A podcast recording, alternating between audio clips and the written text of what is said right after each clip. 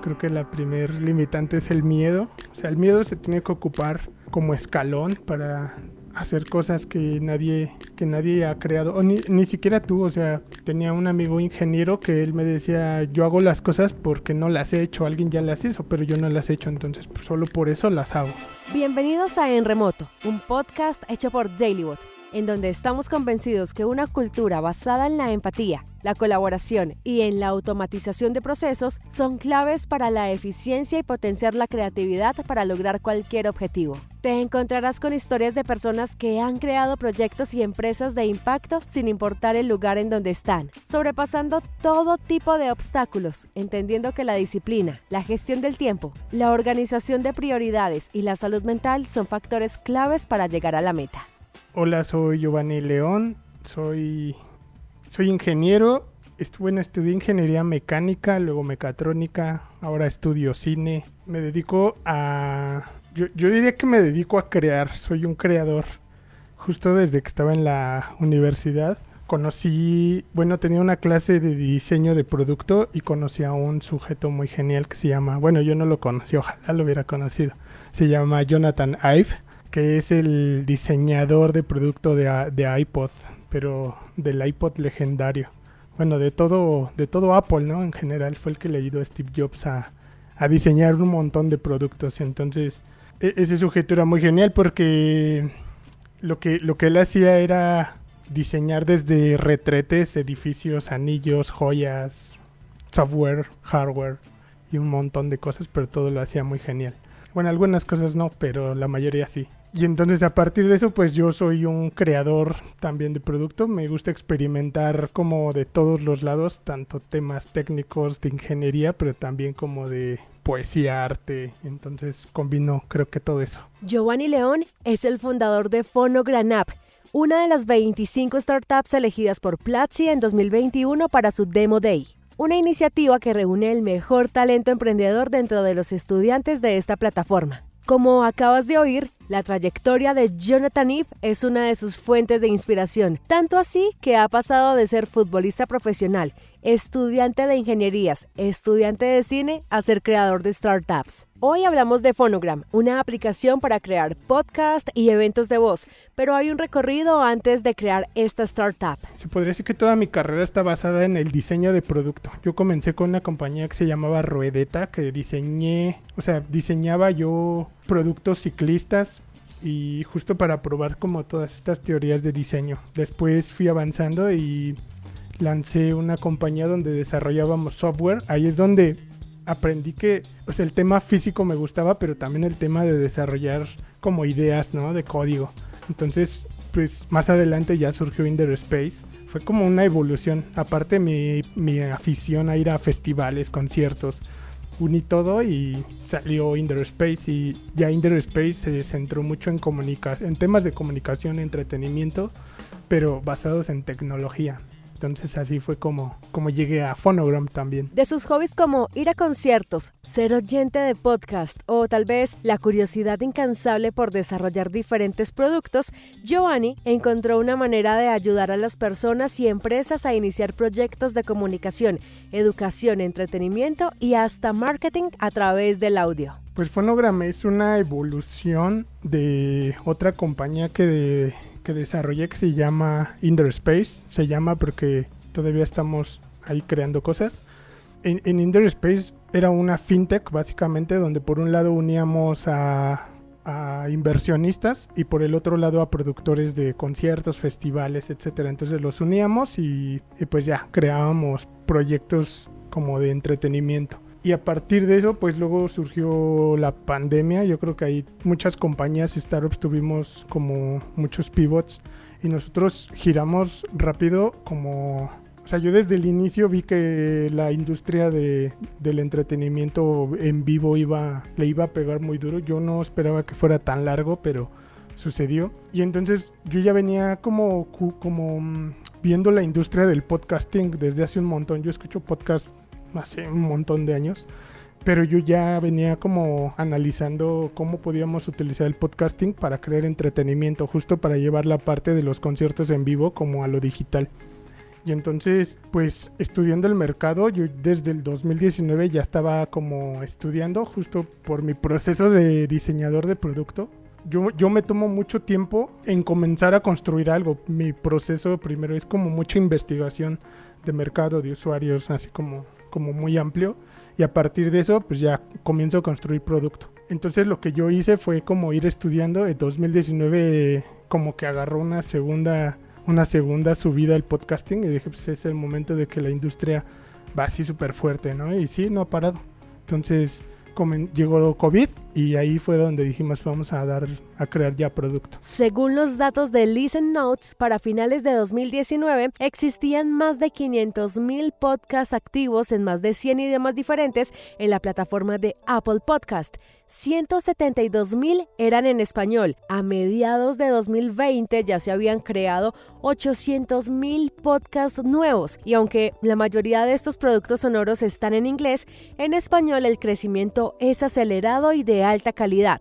Entre mayo y junio de 2021, el equipo de podcasteros y otros voluntarios realizaron la encuesta POT 2021, en la que Argentina, Colombia y México son los países con mayor audiencia activa de podcast. Estos tres suman más de la mitad de las respuestas, sumándose después Uruguay y España. Se espera que para el año 2023 las audiencias de podcast se proyecten a un crecimiento mayor al 20% y con esto los ingresos de publicidad solamente en Estados Unidos, que superarán los mil millones de dólares para este 2021 según la IAB. Todo este pequeño resumen es para entender por qué Platzi se fijó en Phonogram y la razón del nacimiento de esta startup que para mí el 2020 fue un buen año. Que, o sea, es como guardando proporciones. O sea, como desde la compañía solamente. O sea, fue un buen año porque justo hicimos ese pivot. más bien se aceleró, se aceleró todo. O sea, todo lo que ya veníamos trabajando se aceleró. Por ejemplo, nosotros todo el trabajo remoto lo veníamos forzando, pero por lo menos aquí en México la gente todavía como que había una cierta resistencia en trabajar en una videollamada, por ejemplo. Yo ya lo venía forzando, pero ya llegó COVID y todo. Ahí fue cuando yo dije, o sea, les dije que sí se podía, ¿no? Forzado, pero se, se podía. Cualquier emprendimiento nace de una necesidad cercana, ya sea propia o externa, que nos invite a co-crear. Por eso te invito a que hagas parte de nuestra comunidad. Queremos conocer tu historia, queremos oír tu voz respecto a esos emprendimientos que han impactado tu vida a través de la tecnología puedes escribirnos a enremoto.dailybot.com o suscribirte a nuestra newsletter en dailybot.com slash podcast. Estudiar el mercado, crear un producto e ir transformando este mismo gracias a un MVP permitió que en 2020 Phonogram empezara a consolidarse como plataforma. El equipo lo, lo comencé de cero, significa que yo empecé como ese proyecto solo, pero o sea, luego, luego busqué equipo. Ahorita somos tres founders, co-founders. Y ahorita somos, en el equipo de Phonogram, somos siete personas. Tres como developers, que son muy fuertes tanto en back en front.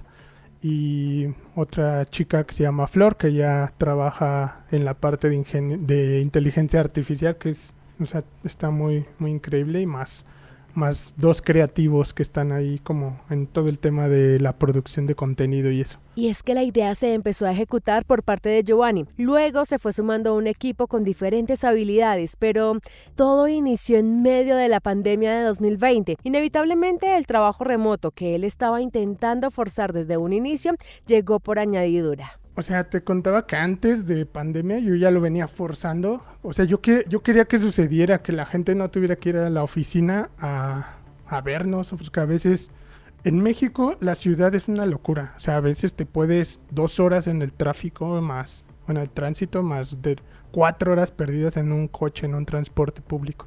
Es una locura, a mí siempre me parece una locura eso. Y entonces yo decía, pues si podemos hacer un, en ese entonces Skype, eh, podemos hacer Skype, ¿por qué, no? Entonces, a todos nos funciona, ¿no? Y, ah, o sea, lo que se puede resolver, hay cosas técnicas que tienes que estar físicamente, como, no sé, conectar un cable, no se puede remoto, pero todo lo demás sin problema. Contratar un equipo que ayude a avanzar tu proyecto no es fácil.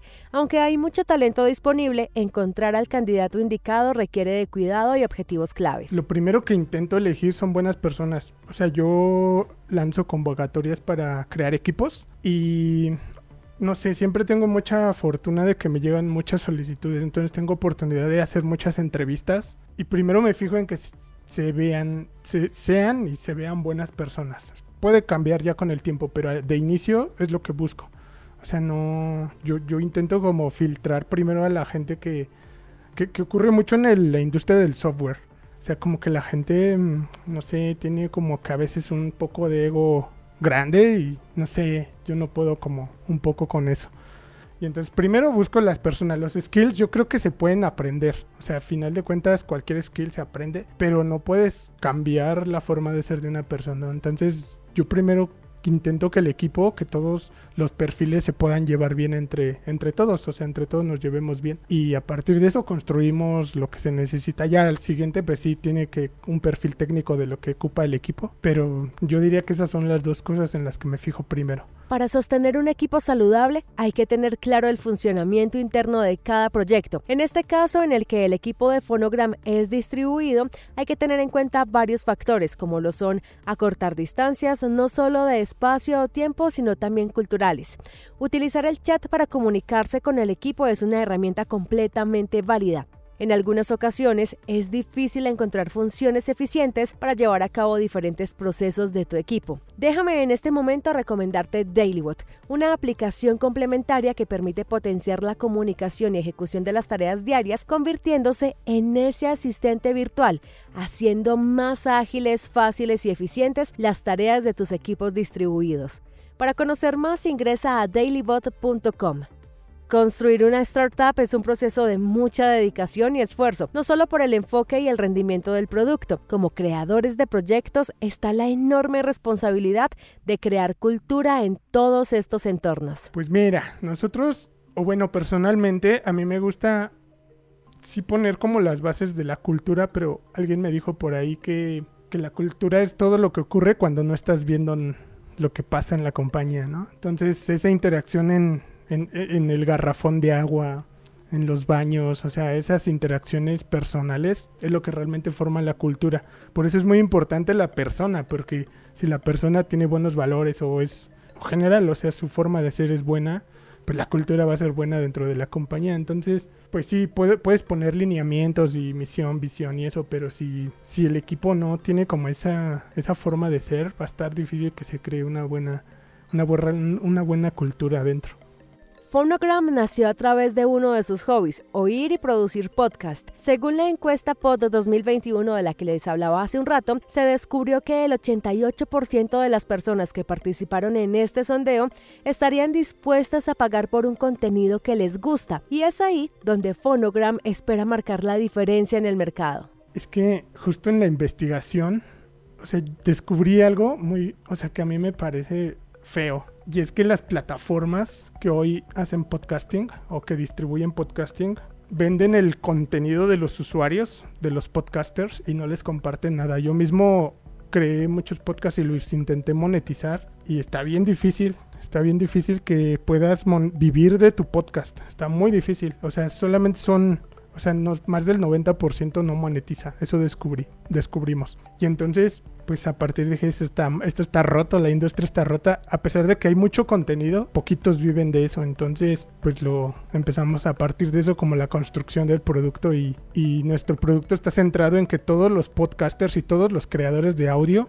puedan monetizar su contenido en el momento que lo deseen. Sin vender, nosotros sin vender el contenido y sin, y sin insertar publicidad que a veces es un modelo que todos ocupan. Este crecimiento acelerado de producción y distribución de podcast es un reto tanto para aficionados como para empresas que desean implementar en sus estrategias el marketing de contenidos donde este formato es una herramienta que funciona muy bien. Hay un dicho popular reciente y es que decir hagamos un podcast es similar al hagamos una banda de los años 90 y aunque la tecnología permite la democratización del conocimiento a través de herramientas asequibles, que un podcast sea rentable es una tarea que implica muchísimo esfuerzo. estamos desarrollando lo que le llamamos la Academia Phonogram, que justo es, un contenido que nosotros estamos creando para ayudar al podcaster justo a convertir el podcast en un negocio. Porque como todo proyecto se necesita disciplina, se necesita mucho trabajo, necesitas poco a poco mejorar la calidad de tu producto. Entonces, con esta misma lógica de diseño de producto, es, o sea, te, enseñamos cómo, cómo mejorar tú como podcaster, tanto en guionismo, en narración, en locución, etcétera, para que tu producto al final sea mejor, ¿no? Y, con ese, con tu propio contenido, pues ya puedes crear un negocio alrededor de, de tu podcast. Deja de ser entonces la solución para un problema particular que fue tal vez la poca monetización de sus podcasts, a ser la herramienta para diferentes creadores de contenido que deseen distribuir, profesionalizar y monetizar este formato. Giovanni León se ha arriesgado a contar su idea no solamente a socios, posibles clientes y entornos. Eso incluye la postulación, por ejemplo, al Demo Day de Platzi o diferentes oportunidades en fondo de aceleración o inversión. He tenido algunas experiencias extrañas con algunos fondos de inversiones es raro. O sea, yo pensaría que no ocurre. Pero a la hora de... Te voy a contar una historia rara. Una vez fuimos a dar el pitch de nuestra compañía a un fondo de inversión y nos estaban grabando. Y entonces ya no quisimos contar, o sea, mi, mi amigo que se llamaron me dio un codazo así con el codo y me dijo, me enseñó con los ojos y lo vi. Y dije, rayos, ¿qué está ocurriendo aquí? Y esa vez, esa vez nos pasó ya. O sea, cambiamos el pitch, dijimos cualquier cosa y nos fuimos de ahí. Pero en general no, yo siempre he creído que uno tiene que contar la, la idea y las historias, porque pues, al final las ideas, eh, lo que importa es como lo que se hace con ellas, ¿no? Mucho, yo creo que mucha gente puede tener la misma idea en muchos lados y al mismo tiempo, pero ¿quién la hace realidad? Creo que es lo que importa. Hablé con Giovanni justo cuando estaba iniciando su proceso con el Demo Day y le pregunté tres consejos desde su experiencia que le daría a cada persona que está pensando en emprender. Yo diría que antes de lo mismo, antes de desarrollar producto, observen el mercado y pues vean realmente cuáles son los problemas que tienen las personas. Ese sería mi primer consejo. El segundo es que el mejor growth que pueden hacer, o sea, hay todos hablan de las estrategias de growth y todo eso, pero el mejor growth es crear un gran producto. El segundo, digo, la última sería que creen un podcast en Phonogram.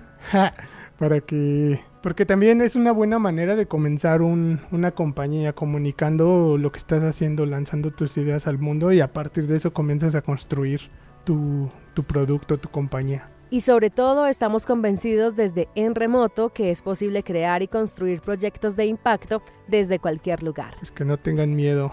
Creo que la primer limitante es el miedo. O sea, el miedo se tiene que ocupar como escalón para hacer cosas que nadie que nadie ha creado, o ni, ni, siquiera tú, o sea, tenía un amigo ingeniero que él me decía, yo hago las cosas porque no las he hecho, alguien ya las hizo, pero yo no las he hecho, entonces pues, solo por eso las hago. Entonces, si tienes ganas de hacer algo, hazlo sin importar lo que dirán, lo que digan o lo que resulte. Esperamos que en este episodio hayas podido encontrar respuestas y herramientas para dar el paso de emprender en remoto. Si este contenido te gustó, Recuerda que puedes suscribirte al canal desde donde nos estás escuchando, recibir nuestra newsletter desde dailybot.com slash podcast o difundir este episodio en tus redes sociales para que llegue a más personas. Si deseas contarnos sobre algún emprendimiento o tienes una historia para contar, déjanos un mensaje en enremoto.dailybot.com. La investigación, diseño de sonido y creación del podcast es una coproducción para Dailybot. Yo soy Laura Mendoza y este es un espacio sonoro en donde queremos inspirar a nuevos emprendedores y profesionales a construir desde cualquier lugar. Gracias por conectarte en remoto.